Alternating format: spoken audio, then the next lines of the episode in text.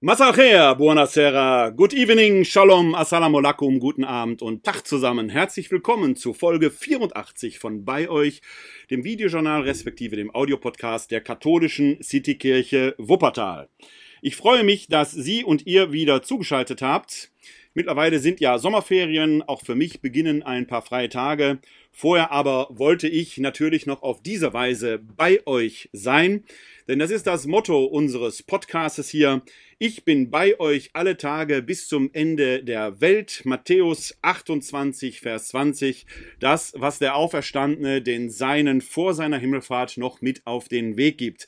Er ist tatsächlich bei uns und es ist an uns, diese Gegenwart Jesu Christi in Wort und Tat immer wieder in der Welt zu bezeugen. Das ist der Auftrag, den die Kirche hat.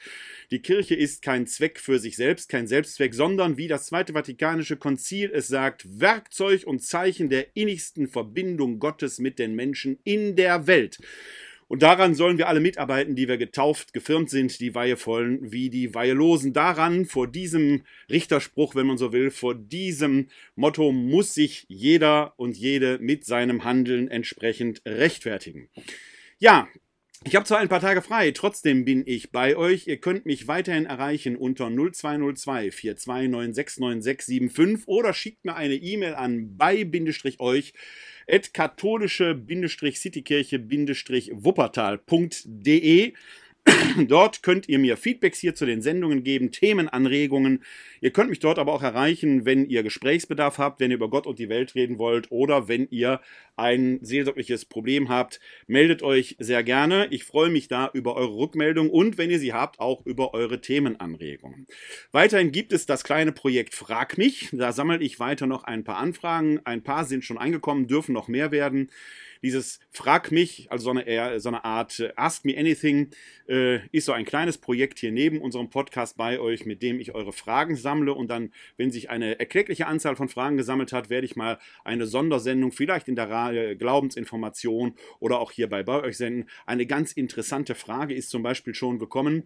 Ähm, die würde auch in die Reihe Glaubensinformationen passen, aber da da die Themen für das gesamte nächste Jahr schon feststehen, äh, überlege ich, ob ich da nicht eine Zwischenfolge irgendwann, vielleicht auch im Rahmen dieses Podcasts sende, was es denn mit dem Teufel so auf sich hat. Sehr, sehr interessante Frage. Also wenn ihr solche theologischen Fragen oder auch Fragen gesellschaftlicher Natur, politischer Natur oder whatever habt, wo ihr sagt, da könnte der Kleine da mal was zu sagen, her damit an, frag mich at katholische-citykirche-wuppertal.de. Da sammle ich das und wenn sich da einiges zusammengesammelt hat, dann mache ich mal eine Sondersendung. Dann schauen wir mal, dass wir diese Fragen abarbeiten. Ja, ansonsten erfährt ihr alles Wichtige zu den Quellen, die ich hier zitiere, auf die ich verweise oder wo es weiterführende Informationen gibt, im Anschluss an der Sendung in den Show Notes, entweder oben drüber oder unten drunter. Oder ihr findet alle wichtigen Angaben zur letzten Folge, zur jeweils letzten Folge auch in unserer zugehörigen kleinen Homepage unter www.kck42.de slash bei euch. www.kck42.de slash bei euch. Da findet ihr dann auch die jeweils aktuellen Shownotes, die letzte Folge und die Kontaktangaben. Okay? Wir haben und wir schreiben Samstag, den 10. Juli 2021. Es ist der Vorabend des 15. Sonntages im Jahreskreis des Lesejahres B in der römisch-katholischen Tradition. Wir haben also noch Schabbat und es ist hier ja mittlerweile der gute Brauch, dass ich, zumindest für die, die mich sehen können, für die, die mich jetzt hören oder wenn ihr euch den Podcast hinterher anhört, kann ich euch sagen, ich ziehe jetzt meine Kippa auf in Respekt und in Verbundenheit mit meinen jüdischen Freundinnen und Freunden, die heute noch und jetzt noch bis zum Sonnenuntergang Schabbat feiern. Euch und Ihnen allen wünsche ich deshalb ein herzliches Shabbat Shalom. Ja, diese Folge hat einen ähm, etwas dramatischen Titel, Body Count. Das ist zum einen der Titel einer Rap-Band, um die geht es natürlich heute nicht. Aber als Body Count werden auch oder wird auch das Zählen derer bezeichnet, die im Krieg als Kollateralschaden oder als gegnerische äh, feindliche Einheit gefallen sind. Da zählt man dann die Toten, die man da auf der gegnerischen Seite getroffen hat. Also sehr militaristisch, sehr drastisch und ich habe lange überlegt, ob ich diesen Titel nehmen soll. Ich habe mich dann dafür entschieden, weil es äh, bei dem ersten Thema, mit dem wir uns gleich auseinandersetzen, das ist eigentlich das zweite Thema, weil ich etwas vorwegschicken möchte, ähm, genau darum geht, dass die Leichen, die oft vielerorts verscharrt wurden und für die die Kirche direkt, unmittelbar oder indirekt verantwortlich ist, ja, Gerechtigkeit schaffen müsste. Ich spreche hier ganz aktuell von den Ereignissen, die sich in Kanada ereignen, wo man reihenweise Gräber findet, wo Kinder verscharrt worden sind. Es handelt sich dabei um indigene Kinder, die man auf den rechten Pfad der Tugend bringen wollte in katholischen Erziehungsheimen und sie auch quasi von ihrer Herkunft her, von ihrer kulturellen Identität her abkoppen wollte. Man wollte sie assimilieren. Da wird es gleich einen sehr eindringlichen Bericht geben von einem Zeitzeugen, der die Zustände in einem solchen Heim erlebt hat. Und diese Leichen dieser Kinder treten jetzt zutage, sie erstehen im wahrsten Sinne des Wortes auf und klagen an. Das Thema ist aber nicht nur ein Thema vergangener Zeiten, es ist auch, wie wir im Verlauf der Sendung sicherlich sehen und erfahren werden und erkennen werden, ein Thema, das uns heute weiterhin beschäftigt.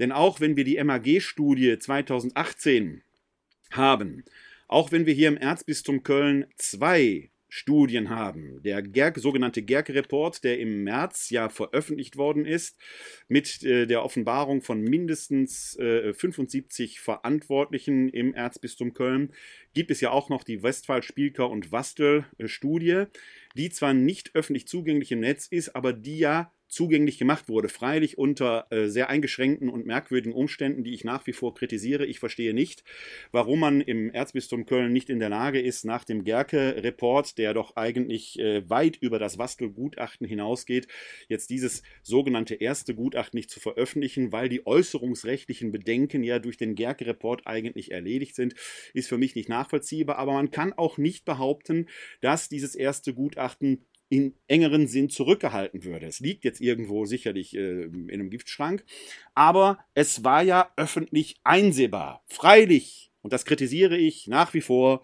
unter merkwürdigen Umständen, aber wer es einsehen wollte, konnte es einsehen und ich kenne Leute, die es eingesehen haben, die sagen, da steht nicht substanziell anderes drin als in dem Gerke-Report, der wie der Kriminologe Pfeiffer sagt, weit darüber hinausgeht, was Wastel, Westphal, Spielker und Wastel da geschrieben haben. Wie gesagt, ich kann nicht verstehen, warum man jetzt noch so einen Butenzauber über dieses erste Gutachten macht. Das schafft nach wie vor Irritationen, aber es ist letzten Endes aufgelegt worden. Worum es mir jetzt aber geht, ist, dass trotz dieser Gutachten die MAG-Studie 2018, jetzt der Gerke-Report, äh, auch andere Studien, die in anderen Bistümern sukzessive hoffentlich veröffentlicht werden. In München wird es ja immer noch die Veröffentlichung auch von Westphal Spielker-Wastel auf die ganz lange Bank geschoben. Da guckt kein Mensch hin und beschwert sich. Finde ich persönlich sehr, sehr merkwürdig. Sollte man mal hingucken. In Berlin ringt man sich jetzt dazu durch, doch mehr zu veröffentlichen, als man hatte. Also in anderen Bistümern ist man noch gar nicht da herangegangen. Meine Frage ist, hat der Missbrauch damit aufgehört? Oder verlagert er sich nur noch auf subtilere Ebenen? Ich fürchte, es ist zweiteres der Fall. Die Leichen werden weiter in klerikalen Kellern verscharrt werden. Es wird weitergehen, liebe Freundinnen und Freunde, und wir müssen darauf gucken. Wir müssen darauf gucken, dass die Betroffenen, die betroffen worden sind, die den Missbrauch erlebt haben, Gerechtigkeit erfahren und nicht nur Anerkennung des Leids. Und wir müssen alle daran mitarbeiten, dass Missbrauch nicht nur, aber gerade auch in der Kirche unmöglich wird. Ja, das ist ein Phänomen, das sich nicht nur in der Kirche gesellschaftlich findet. Aber wir als Kirche haben uns doch auf die Fahnen geschrieben, ich zitiere nochmal das Zweite Vatikanische Konzil, Zeichen und Werkzeug der innigsten Verbindung der Gott, des liebenden Gottes mit den Menschen in der Welt zu sein. Das ist der Auftrag, den wir haben.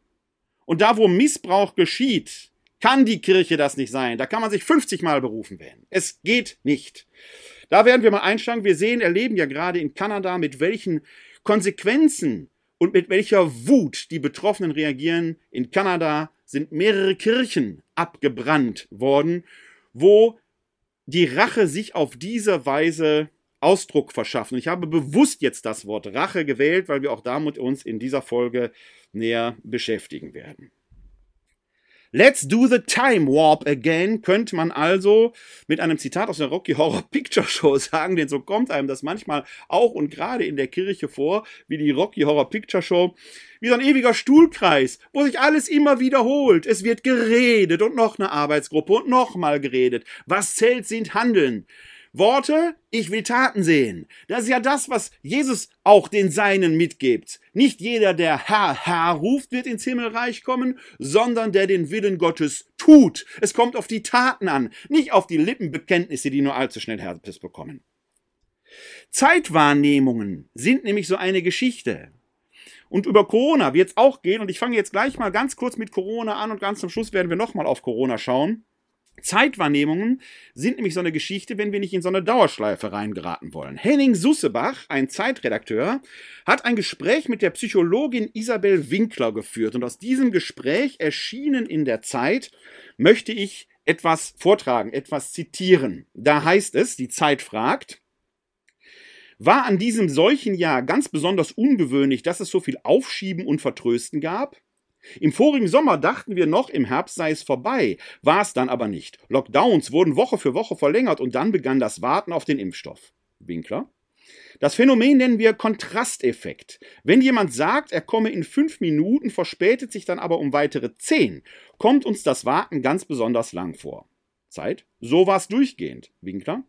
Aber diese Erfahrung ist für niemanden von uns neu. Dass sich etwas verzögert, erleben wir andauernd. Bauprojekte werden nicht fertig, Abgabefristen für Dissertationen werden nochmal nach hinten verlegt. Irgendjemand ist immer unpünktlich. Für unsere Psyche ist es sogar eher von Vorteil, dass wir so etwas nicht immer von Beginn an wissen. Sonst würden wir viele Sachen gar nicht erst angehen. Unser Zeiterleben in der Pandemie war eher geprägt durch das Wegbrechen von Kontakten, das Wegfallen von Terminen, den Umstand, dass so vieles anders war. Wissen Sie von vergleichbaren Zeitwahrnehmungsstudien aus Kriegszeiten oder Hungersnöten? Nein. Was es gibt, das sind Studien von Menschen in Isolation, Untersuchungen zum Zeitempfinden Freiwilliger, die beispielsweise keinerlei äußere Signale zum Tagesverlauf erhielten und deren aktuelle Zeitwahrnehmung man erforschte. Deren innere Uhr funktionierte erstaunlicherweise recht genau. Aber in einem Krieg, da kann niemand an Zeitforschung denken. Ich muss gestehen, dass ich persönlich auch schöne Wahrnehmung an das zurückliegende Jahr habe. Wir alle mussten uns ja gezwungenermaßen anders verhalten, hatten viele der von Ihnen erwähnten erstes Malerlebnisse und ich fand nicht jedes schlecht. Ich habe mehr Zeit mit der Familie gebracht, bin in Ermangelung eines Urlaubs Waldwege in unmittelbarer Umla Umgebung abgelaufen, die ich bis dahin nicht kannte, habe öfter gekocht und seltener in Kantine gegessen. Ist das romantisierend, Winkler? Nein, aber privilegiert. Menschen, die in derselben Spanne ihren Job oder ihr Unternehmen verloren haben, wird es anders gehen. Oder Menschen im Krankenhaus auf einer Intensivstation.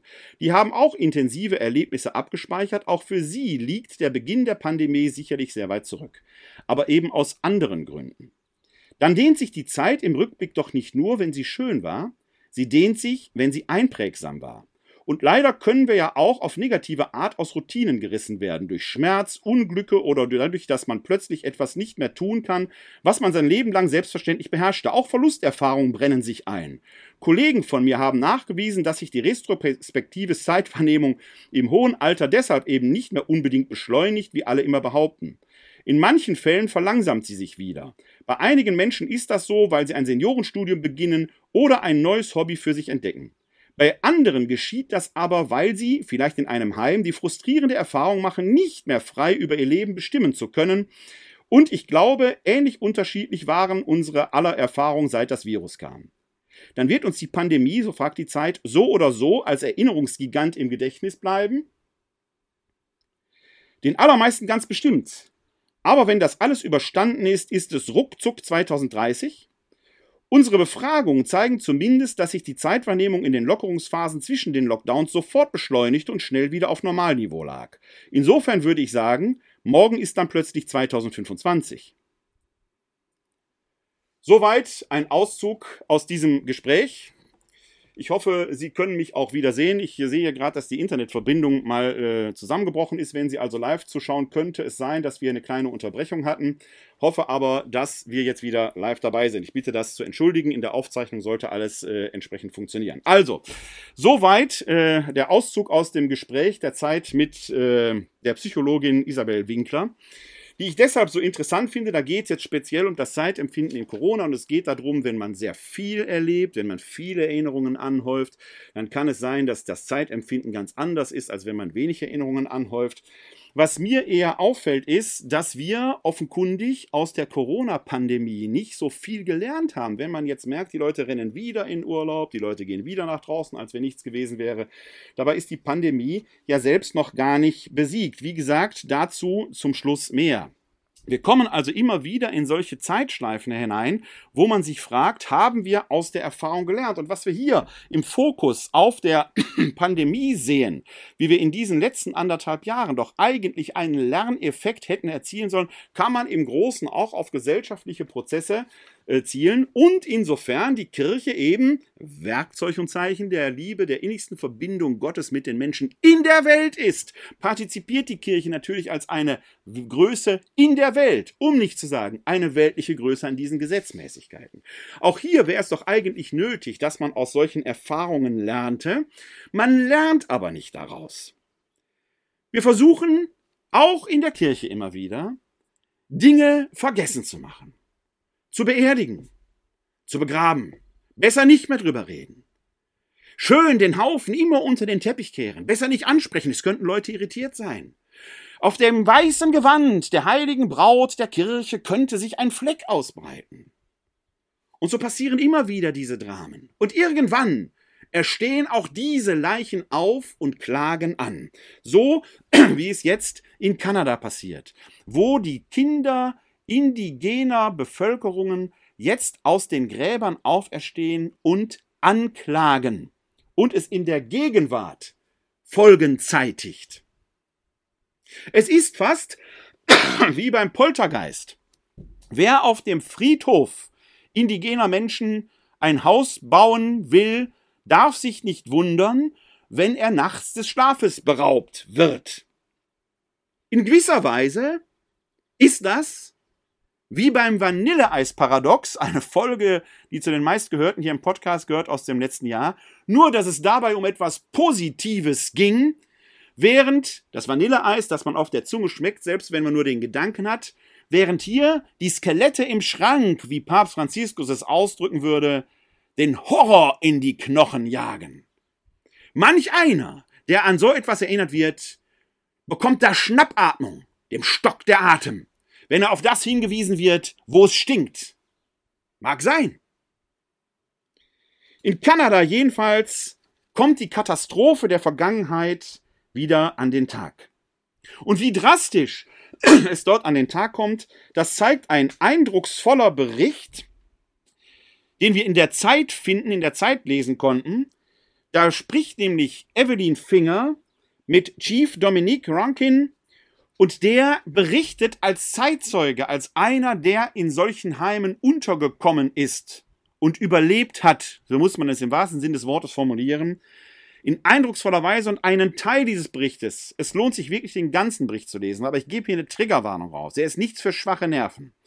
Aber man sollte ihn sich, wenn man den Trigger aushält, wirklich antun, weil er, glaube ich, etwas aus Kanada berichtet, was auch hierzulande viele unter anderen Bedingungen ähnlich erlebt haben. Viele Betroffene, die das ein Leben lang mit sich herumtragen. In Kanada wurde noch etwas draufgesetzt, weil da im Endeffekt die Identität indigener ausgerottet werden sollte. Also noch ein rassistisches Motiv dazu, in dem Bewusstsein, dass das Christentum überlegen sei und seine Heilswirkung mit Gewalt weitergegeben werden sollte. Durch Menschen, die sich auserwählt fühlen. Da muss man sich immer klar machen, die fühlten sich berufen, das zu tun, von Gott berufen. Welche Perversion der Botschaft Christi. Ich zitiere aus dem Bericht von Chief Dominique Ranken, veröffentlicht in der Zeit. Link findet ihr zum ganzen Bericht in den Show Notes. Es war ein gewöhnlicher Sommermorgen als plötzlich die beiden Beamten bei uns zu Hause erschienen. Ich war acht Jahre alt und manche Erinnerungen an diesen Schmerzenstag sind verblasst, doch deutlich sehe ich noch den Offizier der Royal, Can Royal Canadian Mounted Police und den Mann von der Behörde für indianische Angelegenheiten vor mir. Sonst kamen sie wegen der Erwachsenen, aber diesmal verkündeten sie unseren Eltern, Mr. und Mrs. Rankin, wir haben Befehl, sechs ihrer Kinder in das neue Schulheim St. Mark de Figuery zu bringen. Wenn sie sich weigern, verstoßen sie gegen das Gesetz. Unsere Tränen halfen nichts, meine machtlosen Eltern wurden damals das Kostbarste geraubt, was sie noch besaßen, ihre Kinder. Und schon sitzen wir im Bus, zusammengepfercht, unterwegs ins Unbekannte. Mein Bruder Willy, vier meiner Schwestern, viele andere Kinder und ich. Wir haben Angst, wir weinen. Irgendwann halten wir vor einem großen hässlichen Gebäude inmitten endloser Felder. Ohne Abschied werden wir von den Mädchen getrennt. Ordensschwestern des heiligen Franziskus von Assisi bringen sie weg. Uns Jungen übernehmen die Ordensbrüder. Wir verstehen nicht, was passiert. Die Männer und Frauen in den schwarzen Roben sprachen eine unbekannte Sprache. Sie führen uns vorbei an einem Raum voller Kinder der Anicinape, streng aufgereiht, kurzhaarig in Uniformen. Dann bekomme ich einen Leinensack. Männer entkleiden mich, setzen mich nackt auf einen Friseursessel und scheren mir den Kopf. Ich breche in Tränen aus, denn mein Vater hat mich gelehrt, dein langes Haar gibt dir Lebensenergie. Es verbindet dich mit Mutter Erde und mit den Frauen. Es ist ein Symbol des Respekts.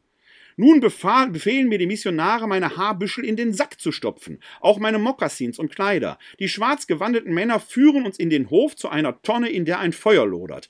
Einer nach dem anderen müssen wir unsere Beutel hineinwerfen. Dann geht es in den Duschraum, wo wir uns in der schmutzigsten aller Welten wiederfinden. Kleine Jungen mit entsetzten Gesichtern kommen mir aus dem Duschraum entgegen, stumme Tränen rollen über ihre Wangen. Bald werde ich herausfinden, warum. Drei Gottesmänner, erwarten uns unter der Dusche, auch sie sind nackt. Unter dem Vorwand, uns zu waschen, befriedigen sie ihre kranken Gelüste. Heute habe ich Worte für ihre Taten, damals mit acht bin ich wehrlos und weiß nur, diese Männer fügen uns Leid zu, sie tun uns etwas furchtbar Falsches an. Viele Jahre später erst habe ich erfahren, dass die Mädchen auf der anderen Seite der Mauer das gleiche Schicksal erlitten wie wir. Das Virus der sexuellen Perversion hatte leider auch einige Frauen Gottes befallen, die uns die eigentlich für uns sorgen sollten. Soweit. Der Bericht wird nicht besser. Er wird noch schlimmer, weil er davon berichtet, wie viele Kinder, ich betone Kinder, diese Tortur nicht überlebt haben. Jetzt erstehen sie ihren, aus ihren Gräbern aus und klagen an.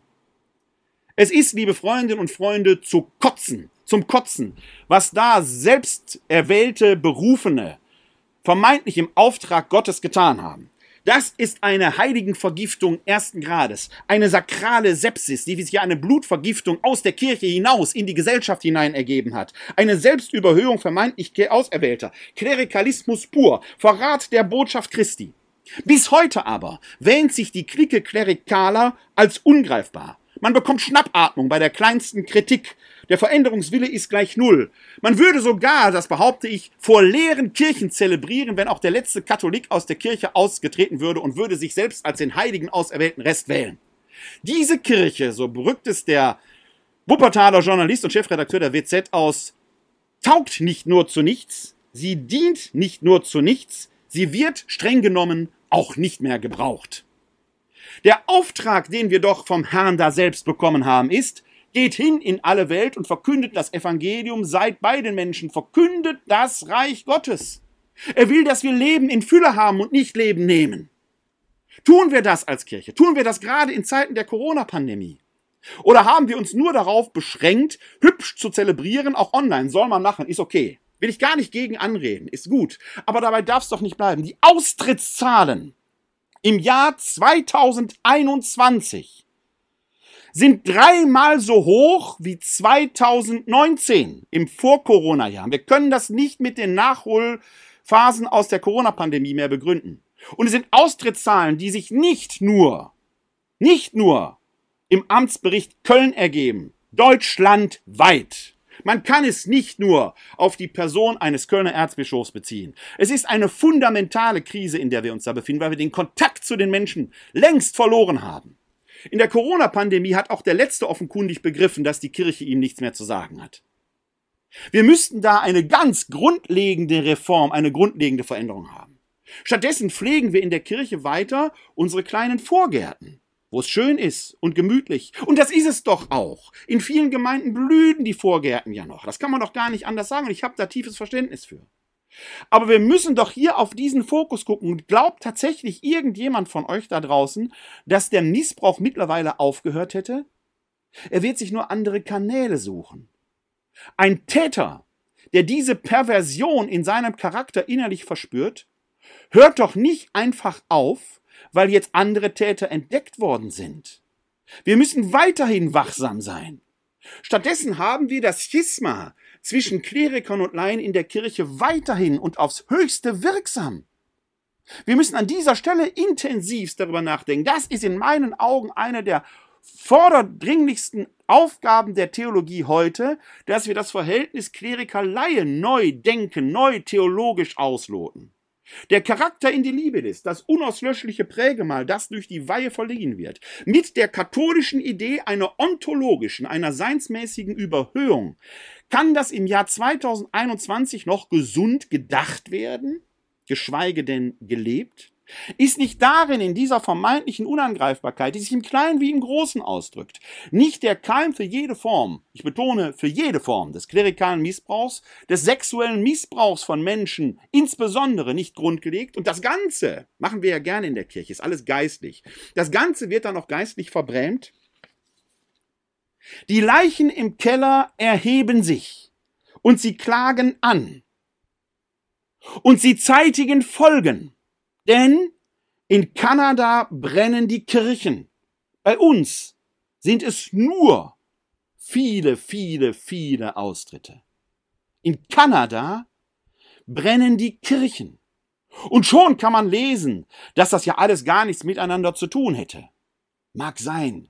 Ich bin kein Kriminologe und ich habe mich da jetzt nicht so hineinbegeben, dass ich sagen könnte, Ursache, Wirkung sind eindeutig festzustellen. Aber was ich sehe, ist doch eine zeitliche Koinzidenz die doch nicht zufällig ist. Denn die Kirchen brennen in Gegenden, wo Indigene wohnen. Offenkundig übernehmen die Hinterbliebenen einen Teil der Verantwortung, Gerechtigkeit zu schaffen, auf ihre Weise. Da kann man jetzt schockiert stehen und sagen, ist ja Rache, ist ja Rache. Ja sicher, ja klar. Aber wie will man den Ohnmächtigen, nahe treten und sagen, du darfst jetzt hier nichts machen und sie damit in ihrer Ohnmacht bestärken? Wenn wir nicht in der Lage sind, Gerechtigkeit zu schaffen, sondern nur billige Anerkennungen des Leids auszusprechen, dürfen wir uns nicht wundern, wenn die Betroffenen Mittel und Wege finden, ihrer Anklage Ausdruck zu verschaffen und sich Gerechtigkeit zu verschaffen. Es ist wie mit der armen Witwe und dem ungerechten Richter im Lukasevangelium. Sie werden kommen und anklagen, bis der Richter aus Angst ihnen Gerechtigkeit verschafft. Und wehe dem Richter, der diese Kurve nicht kriegt. Der heilige Rest wird sich diese Anklage anhören müssen. Und er wird zur Rechenschaft gezogen werden müssen. Ein Beispiel davon ist, und heute geht es einiges Male um den Propheten Amos, weil er auch in der ersten Lesung, zu der ich später etwas sagen werde, vorkommt. Der heilige Rest sollte sich diesen Propheten Amos einmal anschauen. Amos, ein Hirt und Maulbeerbaumveredler, Maulbeerfeigen, Maulbeerfeigenbaumveredler, also ein Laie, kein Priester, wie wir gleich sehen werden, das kommt das Thema des, der, der ersten Lesung heute, spricht zum Volke Israel in drastischer, sarkastischer Form, bei der einem nur der Atem stocken kann und man Schnappatmung kriegt aber angstfrei folgende Worte. Weh den Sorglosen auf dem Zion und den Selbstsicheren auf dem Berg von Masamaria. Weh den Vornehmen des Ersten unter den Völkern, weh denen, bei denen sich die Israeliten versammeln. Zieht hinüber nach Kalne und seht euch dort um. Geht von da nach Hamat in die große Stadt und steigt hinunter nach Gad im Land, ins Land der Philister. Seid ihr besser als diese Reiche? Ist euer Gebiet größer als ihr Gebiet? Ihr, die ihr den Tag des Unheils hinausschieben wollt, führt die Herrschaft der Gewalt herbei. Ihr liegt auf Betten aus Elfenbein und faulenzt auf euren Polstern. Zum Essen holt ihr euch Lämmer aus der Herde und Mastkälber aus dem Stall. Ihr grölt zum Klang der Harfe, ihr wollt Lieder erfinden wie David. Ihr trinkt den Wein aus großen Humpen, ihr salbt euch mit feinstem Öl und sorgt euch nicht über den Untergang Josefs. Darum müssen sie jetzt in die Verbannung, allen Verbannten voran. Das Fest der Faulenzer ist nun vorbei. Sage nicht ich, sagt Amos, aber ich kann ihm zustimmen. Wir tun so, als wenn nichts wäre. Wir feiern weiter unsere Liturgien in feinsten Gewändern. Wir gehen uns in salbungsvollen Gedanken über das Gute, Wahre und Schöne, während das Leid in der Welt uns irgendwie am Arsch vorbeigeht. Während die Betroffenen, von Missbrauch Betroffenen, um jeden Cent, um jede Anerkennung betteln müssen sitzen wir in Stuhlkreisen zusammen und beraten über eine Zukunft der Kirche, die uns längst aus den Händen geglitten ist. Wir versuchen eine, ein Skelett, ein Gerippe aufrechtzuerhalten, ein Skelett im Schrank, das längst schon kein Fleisch mehr an sich hat. Wenn wir als Kirche vorankommen wollen, geht das nur, wenn wir die Gerechtigkeit in die Welt tragen. Und da, wo die Kirche durch ihre Vertreter an der Ungerechtigkeit Verantwortung trägt, muss sie diese auch persönlich übernehmen. Und dazu gehört auch, dass man Unterstützer von Missbrauch sein kann und Unterstützerin, wenn man weihelos ist, nicht geweiht, weil man weggeschaut hat. Im Bistum Würzburg gibt es eine Gemeinde, die ihren Priester zurückhaben will, der erklärtermaßen als Missbrauchstäter entlarvt ist. Und auch hier im Erzbistum Köln gab es in einer Gemeinde, als Erzbischof Wölki einen missbräuchlichen Priester aus dem Amt entfernte, Protestschreiben gegen den Kardinal und für den missbräuchlichen Priester. Manchmal ist der vermeintlich gute Priester, der doch so beliebt ist, für die Gemeinde nicht nur zum Problem geworden, sondern die Gemeinde wird gleich mit zum Problem. Denn Missbraucher sind Verführer. Sie sind schlangenhaft. Sie säuseln mit leiser Stimme und verführen so ihre Opfer, die gar nicht merken, dass sie gerade bei lebendigem Leib verspeist worden sind. Ist aber, wie es in Kanada jetzt geschieht, wenn dort die Kirchen brennen und Gott sei Dank, Gott sei Dank, geht es dort bisher nur um Sachschaden und nicht um Personenschaden. Ist Rache eine Lösung? Wird durch Rache irgendetwas gut? Oder schafft blanke Rache nicht neues Unrecht, indem dann die Opfer selbst zu Tätern werden und so eine Rachespirale unendlich ist? In der jüdischen Allgemeinen macht sich Daniel Neumann über dieses Phänomen unter der Überschrift Recht nicht Rache Gedanken und da spielt es eine wichtige Rolle, dass man dem vermeintlichen Gott des Alten Testamentes unterstellt, er sei ein Rachegott, während der Gott des Neuen Testamentes ein Gott der Liebe sei. Abgesehen davon, dass eine solche Liebe klebt, wenn sie nicht auch lebenstauglich ist. Ich sag immer, die von mir geliebte Frau schickt mich auch schon mal den Müll rausbringen. Ist auch Liebe. Das gehört dazu. Also Liebe ist nicht nur heiti-teiti, hidi geil, wie wir beim letzten Mal, vorletzten Mal gesagt haben. Das ist mal nur abgesehen davon, ja. Es stimmt doch nicht, weil der Gott des alten Bundes der Gott des neuen Bundes ist. Der eine hat mit dem anderen zu tun. Denn auch Paulus kennt im Römerbrief den Gott der Rache und des Rechtes und der Gerechtigkeit. Das eine ist nie ohne das andere zu haben. Es ist ein, ein Wahnsinn zu denken, darin zwischen könnte man spalten. Und es ist noch wahnsinniger, was sich bei näherer Betrachtung zeigt, dass Gott im alten Bund sagt, mein ist die Rache und damit primär sagt, es ist nicht eure Sache weil der Mensch überschießt und sich selbst plötzlich zum Herrn über Leben und Tod aufspielt und damit ein Unrecht durch ein anderes ersetzt, aber nichts besser wird. Und aus dieser Perspektive müsste man und sollte man dieses Thema noch mal betrachten. Und deshalb schreibt Daniel Neumann in der jüdischen Allgemeinen, Link findet in Shownotes, dazu Folgendes.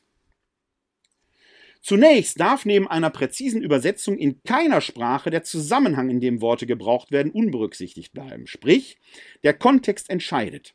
Und dies gilt natürlich auch hier, denn es gibt ja durchaus unterschiedliche Spielarten der Rache. Es gibt die niedere Eigenschaft primitiver Rachsucht oder die positive Variante der Vergeltung, welche der Gerechtigkeit als Grundlage dienen kann. Es gibt die unkontrollierte übermäßige Rache und es gibt die maßvolle und angemessene Vergeltung, um begangenes Unrecht zu kompensieren. Von dieser Warte aus gesehen wird aus dem vermeintlich unbarmherzigen Gott der Rache schnell ein nachdenklicher, einfühlsamer, aber durchaus ernsthafter und mitunter auch strenger Gott der Vergeltung. Abgesehen davon demonstriert der Ewige in zahllosen Situationen Nachsicht oder Langmut und lässt Verzeihung, Vergebung und Barmherzigkeit walten.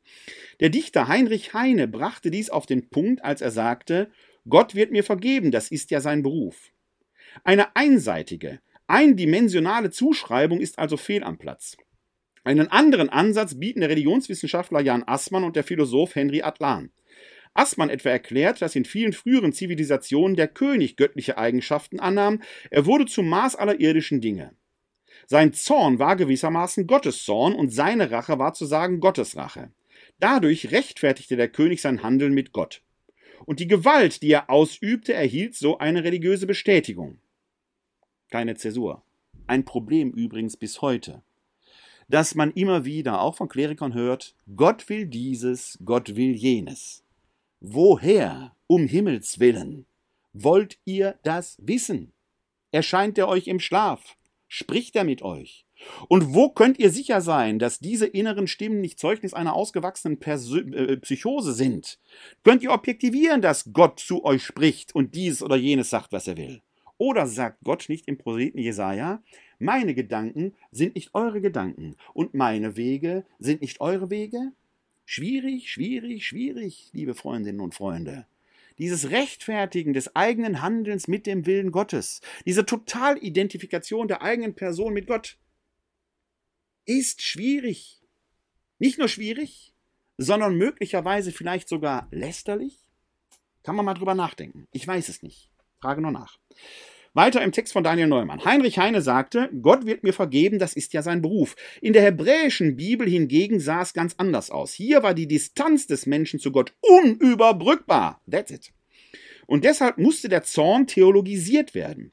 Er musste gewissermaßen von der Erde auf den Himmel übertragen werden. Auf gut Deutsch, für uns Menschen gibt es keinerlei göttliche Rechtfertigung, um unsere primitive Rachsucht zu befriedigen. Henry Atlan schlägt in eine gleiche Kerbe und meint, dass die Gewalt am besten dadurch aus der Welt vertrieben werden kann, dass man sie auf eine Transzendenz, also auf etwas Überirdisches überträgt. Die Rache wird also vollständig aus dem menschlichen Kalkül entfernt. Oder einfacher ausgedrückt, Gott und nicht der Mensch ist nach seiner Ansicht berechtigt, Gewalt auszuüben. Er ist es, auf den man seine Rachegelüste auslagern kann. Und er muss dann sehen, was, daraus, was er daraus macht. Das heißt, dass man menschliche Rachegefühle durchaus anerkennt und das Verlangen nach Strafe, nach Vergeltung, ja nach ultimativer Gerechtigkeit seinen gerechten Platz hat. Der Mensch ist schließlich ein komplexes Wesen und beherbergt viele, oftmals auch widersprüchliche oder primitive Empfindungen. Und obwohl es ein biblisches Ideal gibt, dem es nachzueifern gilt, schlägt die Realität Realität nicht selten mit solcher Grausamkeit zu, dass das Ideal schier unerreichbar scheint. Stellen Sie sich die unzähligen Juden vor, die im Lauf der Geschichte unsagbares Leid erfuhren, die mit ansehen mussten, wie ihre Liebsten gequält, gefoltert und ermordet wurden. Und fragen Sie sich selbst, ob in solchen Momenten Liebe, Vergebung und Verzeihung ernsthaft die dominierenden Kräfte sein können. Ja, ob sie es überhaupt jemals sein sollten oder ob das brennende Verlangen nach Vergeltung, nach Recht und nach Gerechtigkeit nicht nach anderen Wegen verlangt. Neben der Hoffnung und dem Vertrauen auf ein funktionierendes und gerechtes Rechtssystem bleiben jedenfalls nur wenige gewaltlose Alternativen. Der Weg des Judentums ist es, Gott mit dieser Aufgabe zu betrauen, das Verlangen nach ultimativer Gerechtigkeit auf den Ewigen zu übertragen, von der Erde in den Himmel, vom Menschen auf zum Ewigen, in dem Vertrauen darauf, dass er die geeigneten Mittel wählt, um Gerechtigkeit walten zu lassen. Worum es in letzter Konsequenz also geht, ist die Hoffnung auf den ultimativen Ausgleich erlittenen Unrechts. Die Sicherstellung endgültiger und vollkommener Gerechtigkeit. Es geht um Recht, nicht um Rache. Soweit Daniel Neumann. Der in seinem Artikel übrigens auch auf das sogenannte Talionsprinzip, Auge um Auge, Zahn um Zahn zu sprechen kommt, das eben nicht sagt, wenn dir einer einen Schaden gehabt hat, sollst du dem anderen auch schaden, sondern das ist eine Einhegung des Racheprinzips. Wenn dir einer geschadet hat, darfst du dem anderen auf keinen Fall mehr schaden und im kontextuellen Zusammenhang, der gerne unterschlagen wird, geht es um Ausgleichszahlungen um die Herstellung und Wiederherstellung der Gerechtigkeit, um Vergeltung und um Genugtuung. Das ist die Aufgabe, die wir heute als Kirche den Opfern von Missbrauch gegenüber haben. Gerechtigkeit wiederherzustellen, den Menschen wieder Ansehen zu geben, Aufrichtigkeit zu ermöglichen, dass sie aus der Bittstellerrolle herauskommen, dass sie nicht immer wieder erneut zu Opfern gemacht werden. Das ist die Aufgabe, um die es letzten Endes geht. Betroffene haben ein Recht darauf, aufrecht den Augenschein haben zu können und nicht bloß eine Anerkennung des Leids. Der Missbrauch heute hat aber wahrscheinlich noch gar nicht aufgehört. Da muss man vielleicht mal genau hinschauen, was der Prophet Amos dazu zu sagen hätte, der ja gleich in der ersten Lesung vom 15. Sonntag im Jahreskreis zu uns spricht. Da hören wir nämlich gleich, aus Amos 7 und im Absatz, der davor steht, gibt es eine bemerkenswerte Wurzel für eine Redewendung. Ich zitiere aus Amos 7 die Verse 7 bis 9. Da richtet Gott nämlich auch, indem er das Volk Israel in den Senkel stellt. Und ich sage jetzt dabei, ich zitiere hier die Einheitsübersetzung von 1980 die den sprachlichen Kontext da wiedergibt. Die Einheitsübersetzung von 2016, die neue Übersetzung hat an einer Stelle ein anderes Wort, das werde ich aber gleich deutlich machen. Die Einheitsübersetzung von 1980, die sprachlich auch in vielen Dingen etwas aufnimmt, was im Volksmund deutlich war, schreibt da folgendes. Amos 7, Verse 7 bis 9. Das zeigte mir Gott der Herr in einer Vision. Er stand auf einer Mauer und hatte ein Senkblei in der Hand. Und der Herr fragte mich, was siehst du, Amos? Ich antwortete, ein Senkblei. Da sagte der Herr, sieh her, mit dem Senkblei prüfe ich mein Volk Israel, ich verschone es nicht noch einmal. Isaaks Kulthöhen werden verwüstet und Israels Heiligtümer zerstört. Mit dem Schwert in der Hand erhebe ich mich gegen das Haus Jerobeam. Da, wo hier in der Einheitsübersetzung von 1980 der Begriff Senkblei steht, verwendet die Einheitsübersetzung von 2016, also die aktuelle, äh, äh, aktuelle äh, Einheitsübersetzung, das Wort Zinn. Da geht es dann um Mauern aus Zinn. Das macht das Verständnis des Textes nicht nur nicht leichter, sondern eigentlich für den Kundigen noch dramatischer, weil Zinn zur Waffenherstellung gebraucht worden ist. Mauern aus Zinn deuten also auf einen kriegerischen Einsatz Gottes gegen sein Volk hin. Der ja im Schlussvers hier, Isaaks Kulthöhen werden verwüstet und Israels Heiligtümer zerstört. Mit dem Schwert in der Hand erhebe ich mich gegen das Haus Jerobeam. Letzten Endes sogar die gedankliche Ausführung findet. Deutlicher und sprachlich näher, möglicherweise an der Bildwelt, ist aber die Rede vom Senkblei. Gott stellt sein Volk Israel gewissermaßen in den Senkel. Er richtet es daran. Er weist es zurecht, das ist damit gemeint. Das Volk Israel soll umkehren und soll überlegen, wo sein Platz in dieser Welt ist. Das ist der Sinn dieser Redewendung, um den es hier geht. Vor seinem Richterstuhl müssen wir alle offenbar werden, wie Paulus es im 2. Korintherbrief in Kapitel 5, Vers 10 sagt.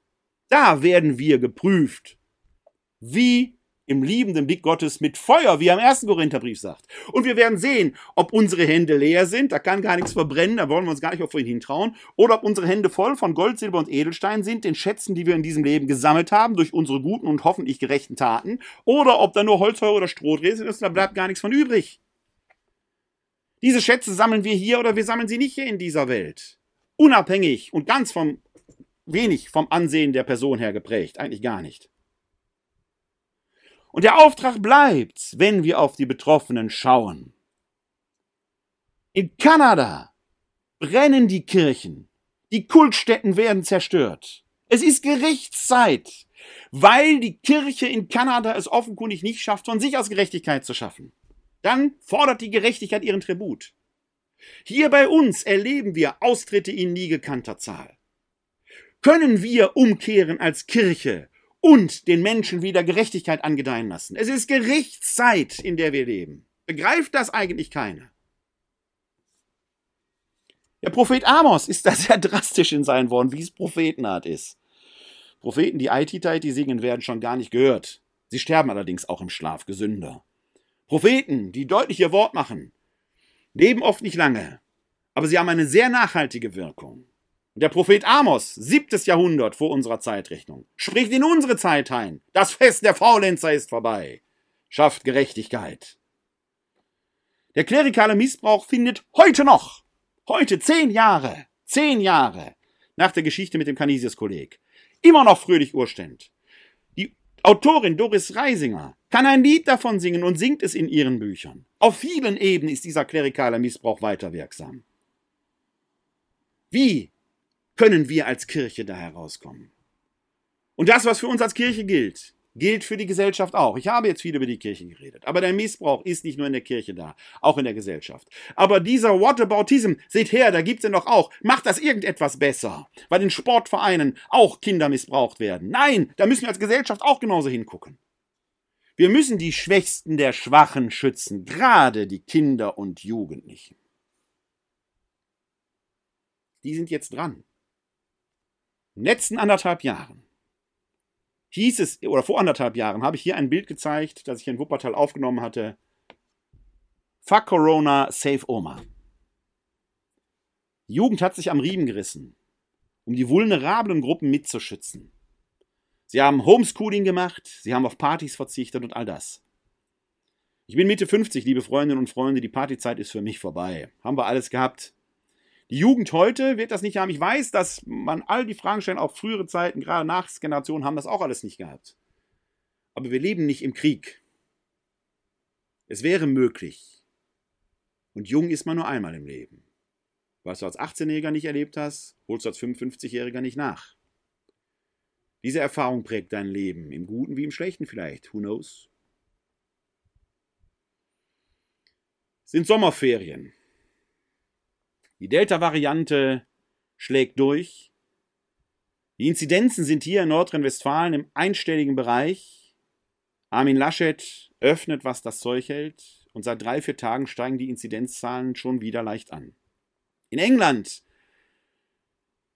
mit dem Impfking Boris Johnson haben wir Inzidenzen von 200, 250. Jetzt muss man bei den Inzidenzen in einer durchgeimpften Bevölkerung allerdings erklärtermaßen sagen, wir werden auch als Geimpfte natürlich früher oder später uns mit dem Coronavirus infizieren. Aber es heißt, dass die Impfung uns davor schützt, schwer zu erkranken, uns nicht zu hospitalisiert zu werden und auch vor dem Sterben bewahrt zu sein. Irgendwann also werden wir alle mal infiziert und positiv getestet worden sein, wenn wir denn einen Test dann machen würden. In einer durchgeimpften Gesellschaft ist also ein hoher Inzidenzwert an sich unproblematisch. Der Inzidenzwert ist ja immer nur ein Marker gewesen, an dem wir quasi wie einem Frühmarker erkennen konnten, dass die Impfungen noch nicht durchgeschlagen waren, wie wird möglicherweise rein prozentual dann das Durchschlagen aufs Gesundheitssystem, was die Intensivbetten angeht und so weiter und so weiter. Diese Situation wird sich grundlegend bessern, je mehr Geimpfte wir haben. In dem Wissenspodcast äh, der Frankfurter Allgemeinen Zeitung weisen die Autoren darauf hin, dass man nach aktuellen Studien bei der Delta-Variante sicher sein könnte, wenn 90 Prozent der über 60-Jährigen geimpft würden, wir reden immer über doppelte Impfung, und 60 Prozent der unter 60-Jährigen, der 10 bis 60-Jährigen, der 10 bis 59-Jährigen. Also 90 Prozent über 60, 85 Prozent unter 60, roundabout. Wir haben hier bei uns in Deutschland derzeit eine Impfquote von, ich glaube heute, ich habe jetzt nicht ganz aktuell nachgeguckt, irgendwas 60 Prozent Einmalimpfungen, irgendwie sowas um die 35 Prozent, meine ich, Doppelimpfungen. Wir sind also noch weit, weit, weit von diesen Quoten entfernt. Und wenn man denkt, dass es ja eine ganze Reihe von Impfgegnern und Skeptikern gibt, die sich möglicherweise nicht impfen lassen werden, man schätzt sie bei etwa 20 Prozent, werden wir diese Quote gar nicht erreichen. Die Herdenimmunität ist also auf diese Weise nicht erreichbar. Jetzt mag man sagen, Kinder und Jugendliche, die ähm, erkranken ja vielleicht gar nicht so schwer. Aber wir wissen noch nicht, ob sie Long-Covid entwickeln können. Es gibt erste Studien, dass Kinder und Jugendliche gerade durch Long-Covid äh, betroffen sein werden. Das heißt, wir werden dort Menschen haben, die zwar nicht im Krankenhaus um ihr Leben kämpfen mussten, die aber chronisch krank durch ihr Leben gehen, weil sie in jungen Jahren durch Delta-Coronavirus äh, infiziert worden sind. Es ist also an der Zeit für eine Wahrnehmungsumkehr. Galt es vor Monaten, vor gut einem Jahr, vor allen Dingen die vulnerablen Gruppen, die Älteren zu schützen, sollte es jetzt darum gehen, die Jungen zu schützen. Und nicht nur damit die Party machen können, das dann vielleicht auch, sondern alleine, um ihnen ein Leben zu ermöglichen. Es ist derselbe Faktor wie in der Klimadiskussion. Was machen wir? Wir wenden den Blick immer noch nicht drauf. Hier in Nordrhein-Westfalen haben wir heute, 10. Juli, eine Woche Sommerferien hinter uns. In fünf Wochen, fünfeinhalb Wochen, werden die Sommerferien zu Ende sein. Und ich garantiere Ihnen und euch da draußen, es wird wieder eine große Überraschung sein, dass da Menschen aus dem Urlaub wiederkommen. Ist doch merkwürdig, oder? Wie ist die Sache mit den HEPA-Filtern? Hätte man die nicht längst in der Schule machen können? Ist natürlich nicht hundertprozentiger Schutz, aber doch schon ein großer Schutz. Und so weiter und so weiter. Müssen wir unbedingt jetzt in Länder mit hohen Inzidenzen fahren, wo die Chance, dass man sich anstecken kann, sehr groß ist? In England findet morgen das äh, Endspiel der Fußball-Europameisterschaft zwischen äh, England und Italien statt.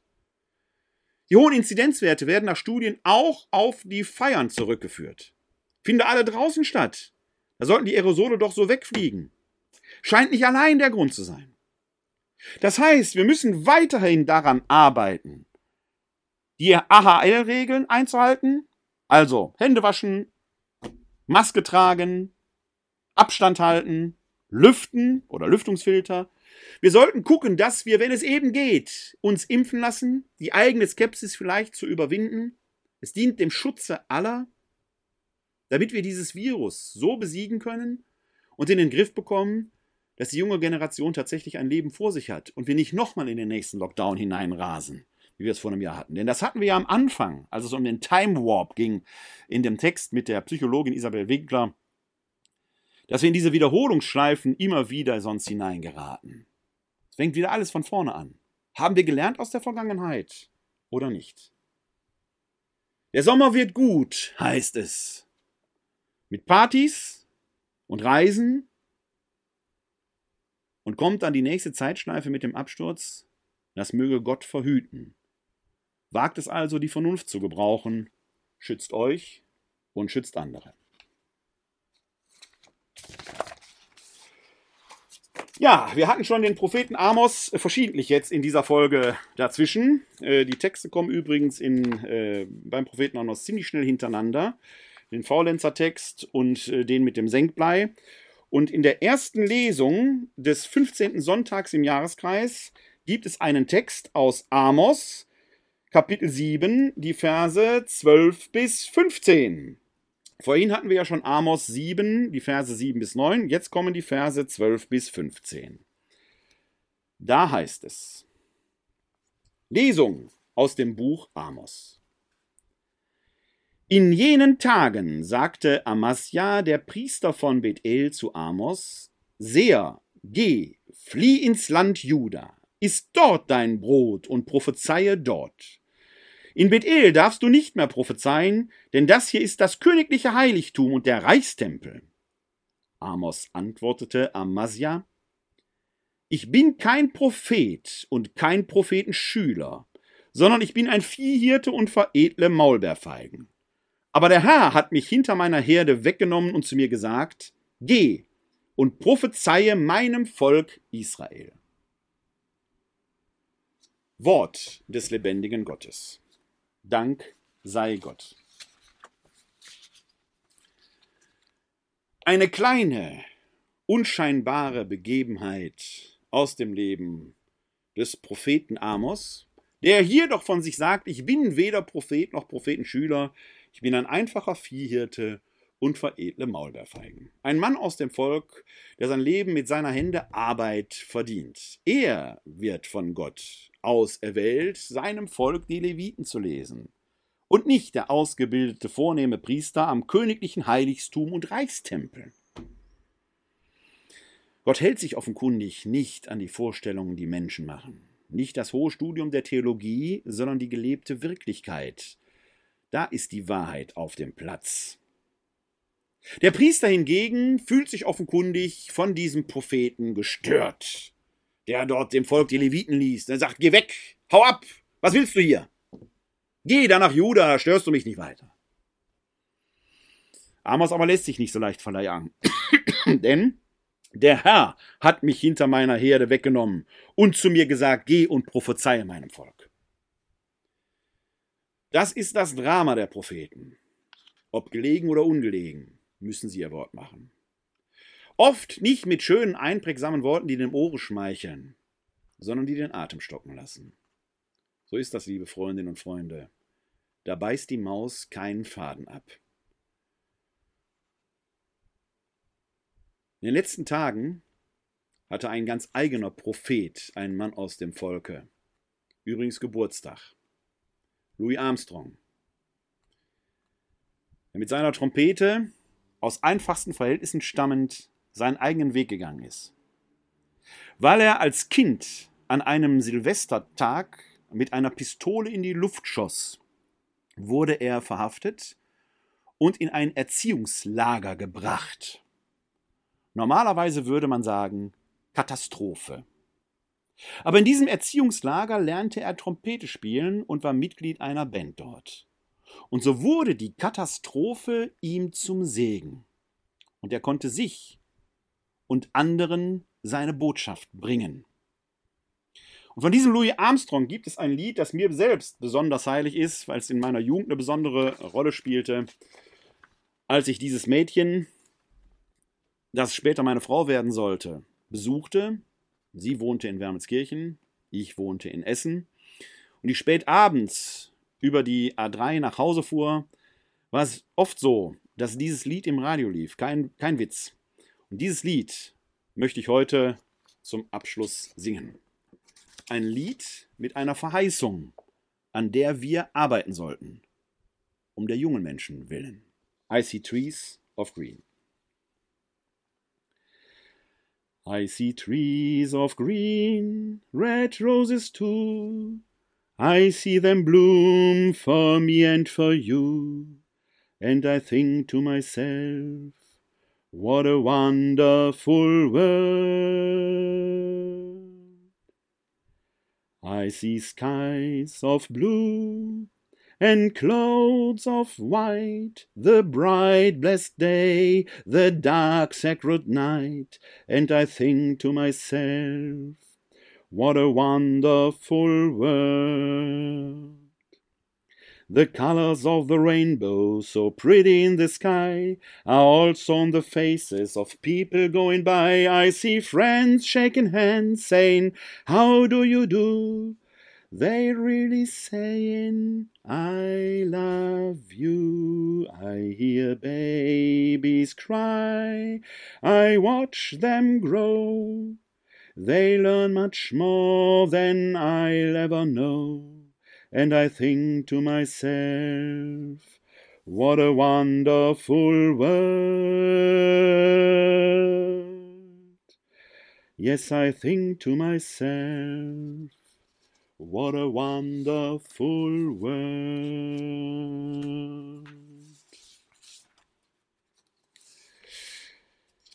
The Colors of the Rainbow. Der Regenbogen als Zeichen des Bundes Gottes mit den Menschen. Der stößt auch heute noch bei den Mächtigen in Kirche und Gesellschaft bisweilen auf Widerspruch. Ob die wissen, mit wem sie sich da wirklich anlegen? Ich weiß es nicht.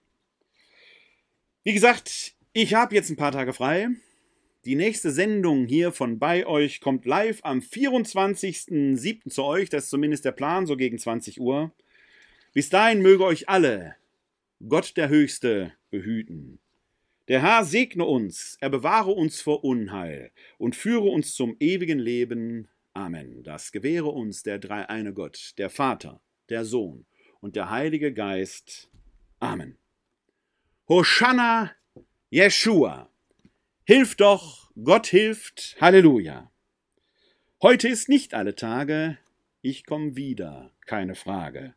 Bis dahin, lebt lang und in Frieden, live long and prosper. Bleibt oder werdet gesund und helft anderen gesund zu bleiben oder zu werden.